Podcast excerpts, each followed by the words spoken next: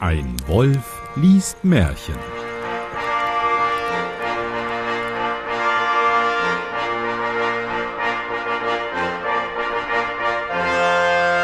Hallo und herzlich willkommen zu einer weiteren Ausgabe von Ein Wolf liest Märchen. Mein Name ist Johannes Wolf und ich lese ein Märchen. Und damit ich das nicht alleine tun muss, habe ich heute eine ganz besondere Gästin bei mir, Oh. nämlich die Inga. Hallo. Ha hallo. Da. Ja, woher könnte man dich kennen? Das habe ich auch schon überlegt. Ähm, ich bin hin und wieder in Podcasts zu hören. Auf jeden Fall mit meiner Schwester habe ich den Twinsync Podcast gemacht. Der ist allerdings in einer kreativen Pause, wie man so schön sagt. Also Äh, jetzt quasi zu Ende. Ja, vielleicht. Wir haben einfach keinen Bock mehr. So, jetzt ist es raus. Ähm, nee, und ansonsten aus der Podstock-Orga vielleicht so und von Twitter. Genau, also wenn euch die Stimme gefällt, dann kommt nächstes Jahr zum Podstock oder in diesem Jahr, je nachdem, wann ihr den Podcast hört. Ich lese das Märchen 192, der Meisterdieb. Was erwarten wir daraus? Ähm, ich kann gar nichts dazu sagen. Auf jeden Fall sehr viel merkwürdiges Zeug wahrscheinlich. Ja, Und sehr viel, vielleicht also Tricks, wie man klauen kann. ich bin gespannt auf alle Fälle. Ähm, wir sind hier in den hinteren Märchen mittlerweile, ähm, weil ich produziere gerade vor, muss man dazu sagen. Deswegen. Und da kann es passieren, dass die Geschichten sogar Sinn ergeben. Ach was, Ja, ja, die neueren Schön. anscheinend, ja. Na spannend. Ich bin gespannt, ja. Eines Tages saß vor einem ärmlichen Hause ein alter Mann mit seiner Frau und wollten von der Arbeit ein wenig ausruhen. Da kam auf einmal ein prächtiger mit vier Rappen bespannter Wagen herbeigefahren, aus dem ein reich gekleideter Herr stieg. Der Bauer stand auf, trat zu dem Herrn und fragte, was sein Verlangen wäre und worin er ihm dienen könnte. Auch interessant, ne? dass, dass sofort die Haltung klar ist. Der Reiche, oh, dem möchte ich dienen, weil dann. ja, ja. Ja. Äh, Spannend. Der Fremde reichte dem Alten die Hand und sagte, ich wünsche nichts als einmal ein ländliches Gericht zu genießen, bereitet mir Kartoffeln, wie ihr sie zu essen pflegt, dann will ich mich zu eurem Tisch setzen und sie mit Freude verzehren. Herzallerliebst. Einfach Kartoffeln. Waren nicht sogar Kartoffeln mal in der Anfangsphase ein Adelsgericht, dachte ich? Ist das so? Ich weiß es gar nicht mehr. Ich weiß nur, dass Menschen Kartoffeln einfach sehr gerne mögen. Ja, Also, Ne? ich auch in so, in so äh, Stifte geschnitten und ähm, Ja, frittiert. in Sonnenstrahlen frittiert, ja. Der Bauer lächelte und sagt, Ihr seid ein Graf oder Fürst oder gar ein Herzog. Vornehme Herren haben manchmal solch ein Gelüsten, euer Wunsch soll aber erfüllt werden. Die Frau ging in die Küche, war ja klar, dass das Natürlich. Hier, ja. Und sie fing an, Kartoffeln zu waschen und zu reiben und wollte Glöße daraus bereiten, wie sie die Bauern essen. Während sie bei der Oh, ich könnte mir vorstellen, dass der dass der alte Reiche jetzt enttäuscht ist und dass sie quasi drei, vier unterschiedliche Kartoffelgerichte erstmal machen müssen, bis es die Kartoffel ist, wie, wie der Herr sich das vorstellt. Wäre eine Das Möglichkeit. könnte sein. Ja, ich bin gespannt. Während sie bei der Arbeit stand, sagte der Bauer zu dem Fremden Komm einstweilen mit mir in meinen Hausgarten, wo ich noch etwas zu schaffen habe. In dem Garten hatte er Löcher gegraben und wollte jetzt Bäume setzen. Habt ihr keine Kinder? fragte der Fremde, die euch bei der Arbeit behilflich sein könnten? nee, antwortete der Bauer. Ich hab freilich einen Sohn gehabt, setzte er hinzu, aber der ist schon lange Zeit in die weite Welt gegangen. Er war ein ungeradener Jung, ein ungeradener ein ungeratener Junge, klug und verschlagen, aber er wollte nichts lernen und machte lauter böse Streiche.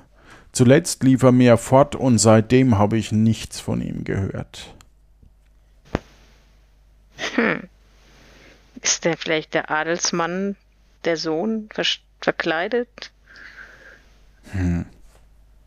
Hm. Hm. Vielleicht will er mal wieder Muttis Kartoffeln essen. Hm. Also die Folge Hm. heißt der Meisterdieb, ne? Ich, keine Ja. Ahnung, was da noch. Vielleicht wird er auch bestohlen von dem reichen Ja. Herrn. Das könnte auch sein. Tja.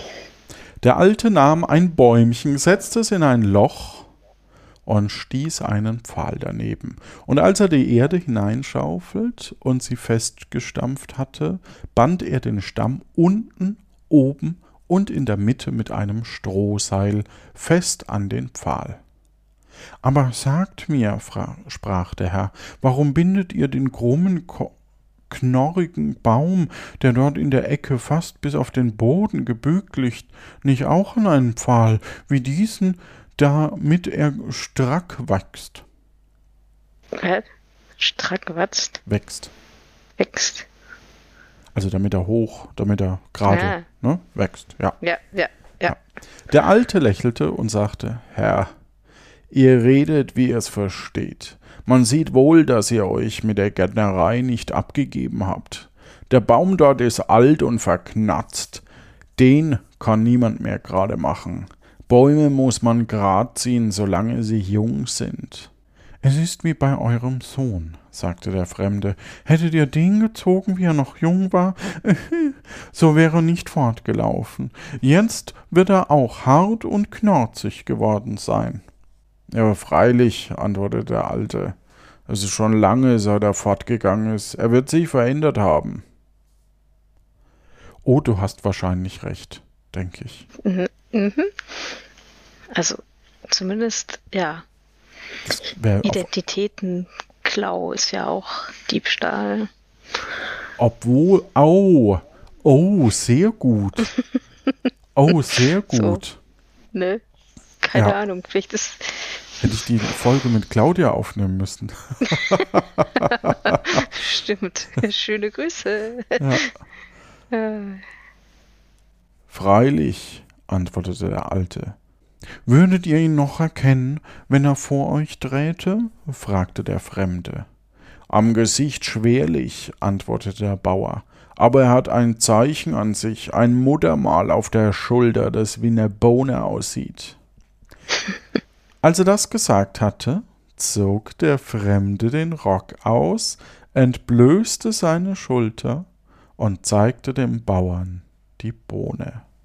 Okay, also es gab schon ähm, Merkmale, körperliche Merkmale zur Identifikation. Mal gucken. Herrgott, rief der Alte, du bist wahrhaftig mein Sohn. Und die Liebe zu seinem Kind regte sich in seinem Herzen.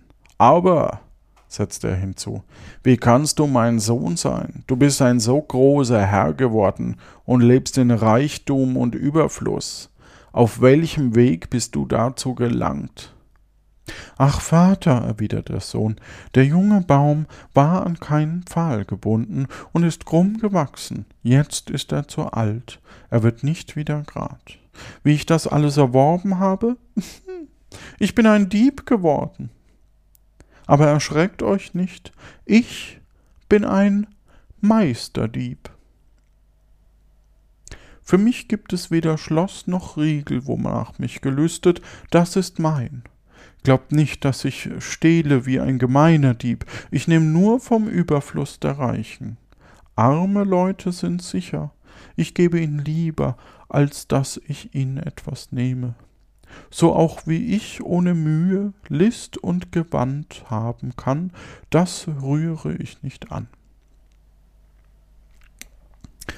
Puh, okay, also jetzt sagt der Sohn, Vater, ich bin dein, dein, äh, ich bin der Dieb, der Meisterdieb. Was, was könnte jetzt, was hat, was könnte der Vater jetzt das da entgegenhalten oder? Jetzt könnte er entweder mit der Moral kommen, dass man das nicht macht und äh, wirft ihn vom Hof.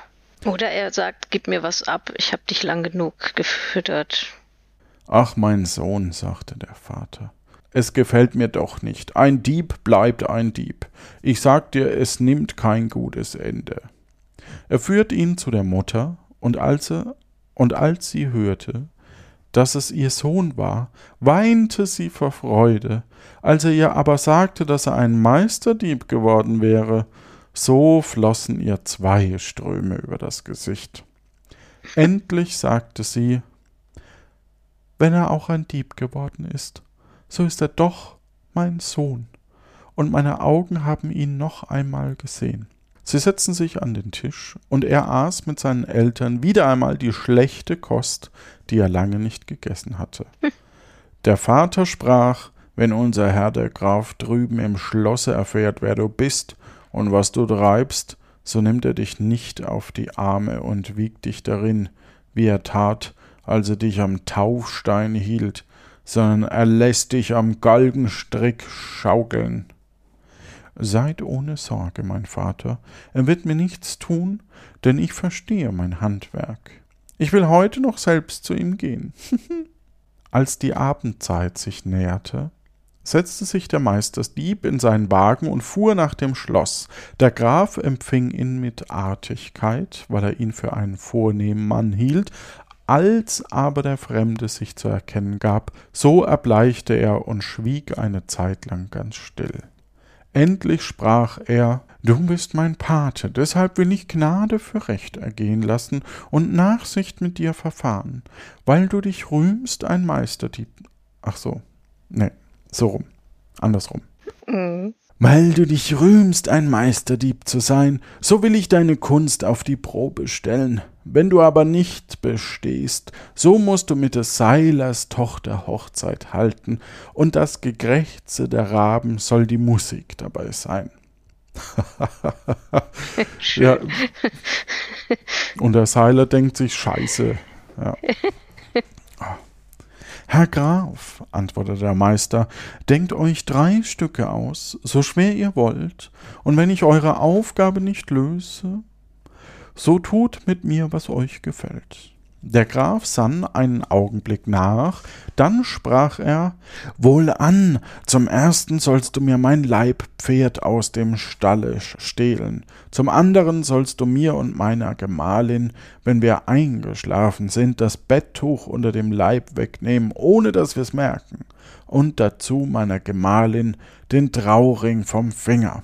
Zum dritten und letzten sollst du mir den Pfarrer und Küster aus der Kirche wegstehlen, merk dir alles wohl, denn es geht dir an den Hals. Warum hm. geht's jetzt plötzlich an den Hals? Ich dachte, er muss dann jemanden heiraten. Dachte ich auch. Vielleicht ist es nicht so toll, die Seilers Tochter zu heiraten. Aber die, die Seiler, die sieht doch eigentlich ganz adrett aus und ist auch fleißig. Hm. Na gut. Der Meister begab sich in die zunächst liegende Stadt. Dort kaufte er einen, ein, dort kaufte er einer alten Bauernfrau die Kleider ab und zog sie an. Dann färbte er sich das Gesicht braun und malte sich noch Runzeln hinein, so dass ihn kein Mensch wieder erkannt hatte. Endlich füllte er ein Fässchen mit altem Ungarwein, in welchen er starker Schlaftrunk gemischt war. Das Fässchen legte er auf eine Kötze, die er auf den Rücken nahm, und ging mit bedächtigen Schritten zu dem Schloss des Grafen. Ich habe auch keine Ahnung, was eine Kötze ist. Moment, ich google mal. Wie wird das geschrieben? Wie Kotze, nur mit Ö? Ja. Mitteldeutsch für Rückentragkorb. So. Ach, guck an. Ja. So. es war schon dunkel, als er anlangte. Er setzte sich in dem Hof auf einen Stein, fing an zu husten wie eine alte, brustkranke Frau und rieb die Hände, als wenn er fröhere. Vor der Türe des Pferdestalls lagen Soldaten um ein Feuer. Einer von ihnen bemerkte die Frau und rief ihr zu Komm her, altes Mütterchen, und wärme dich bei uns. Du hast doch kein Nachtlager, und nimm es an, wo du uns findest. Die Alte trippelte herbei, bat ihr, die Kötze vom Rücken zu heben und setzte sich zu ihnen ans Feuer. Was hast du da in deinem Fässchen, du alte Schachtel? fragte einer. Einen guten Schluck Wein, antwortete sie. Ich ernähre mich mit dem Handel für Geld und gute Worte gebe ich euch gern ein Glas. Nur her damit, sagte der Soldat, und als er ein Glas gekostet hat, rief er Wenn der Wein gut ist, so trink ich lieber ein Glas mehr, ließ sich nochmals einschenken, und die anderen folgten seinem Beispiel. He da, Kameraden, rief einer denen zu, die in dem Stall saßen. Hier ist ein Mütterchen, das hat Wein, der so alt ist wie sie selbst. Nehmt euch auch einen Schluck, der wärmt euren Magen doch besser als unser Feuer.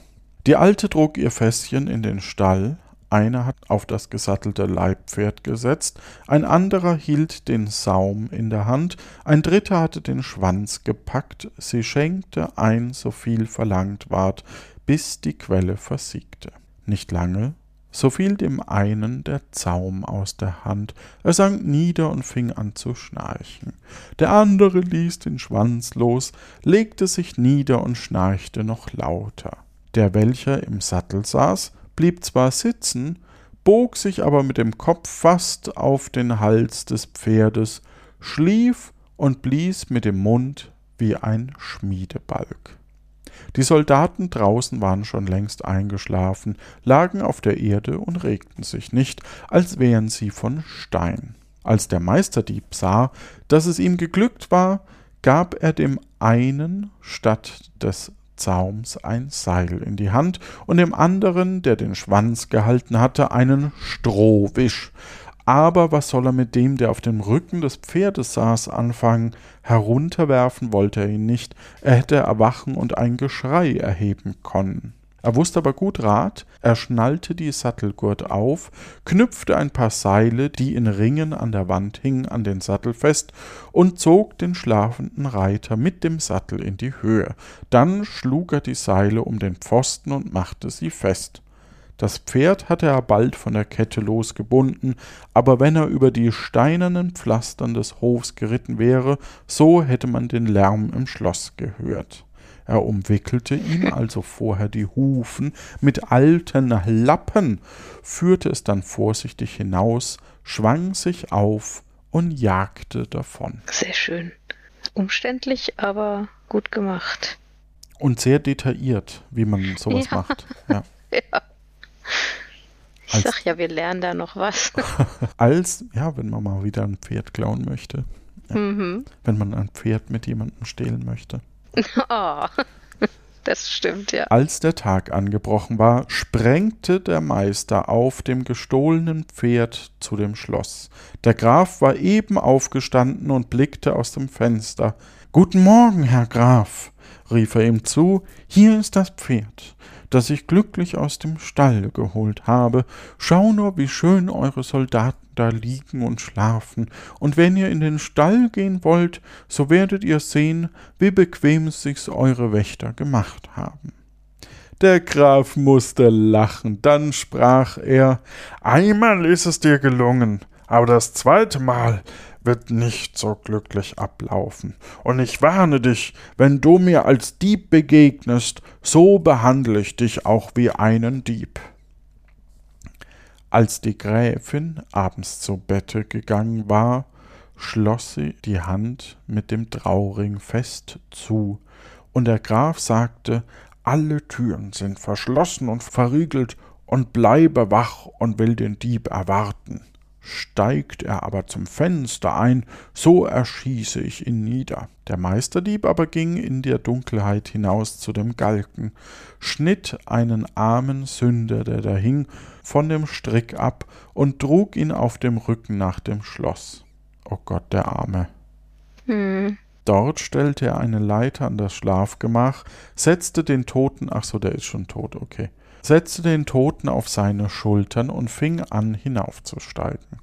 Als er hochgekommen war, dass der Kopf des Toten in dem Fenster erschien, drückte der Graf, der in seinem Bett lauerte, eine Pistole auf ihn los, alsbald ließ der Meister den armen Sünder herabfallen, sprang selbst die Leiter hinab und versteckte sich in einer Ecke. Die Nacht war von dem Mond so weit erhellt, dass der Meister deutlich sehen konnte, wie der Graf aus dem Fenster auf die Leiter stieg, herabkam und den Toten in den Garten trug.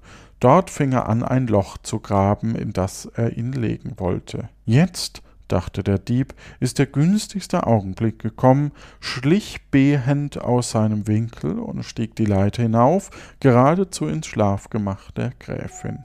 Liebe Frau, fing er mit der Stimme des Grafen an, der Dieb ist tot, aber er ist noch mein Pate und mehr ein Schelm als ein Bösewicht gewesen. Ich will ihn der öffentlichen Schande nicht preisgeben, auch mit den armen Eltern habe ich Mitleid. Ich will ihn, bevor der Tag anbricht, selbst im Garten begraben, damit die Sache nicht ruchtbar wird. Gib mir auch das Betttuch, so will ich die Leiche einhüllen und ihn wie ein Hund verscharren. Die Gräfin gab ihm das Tuch.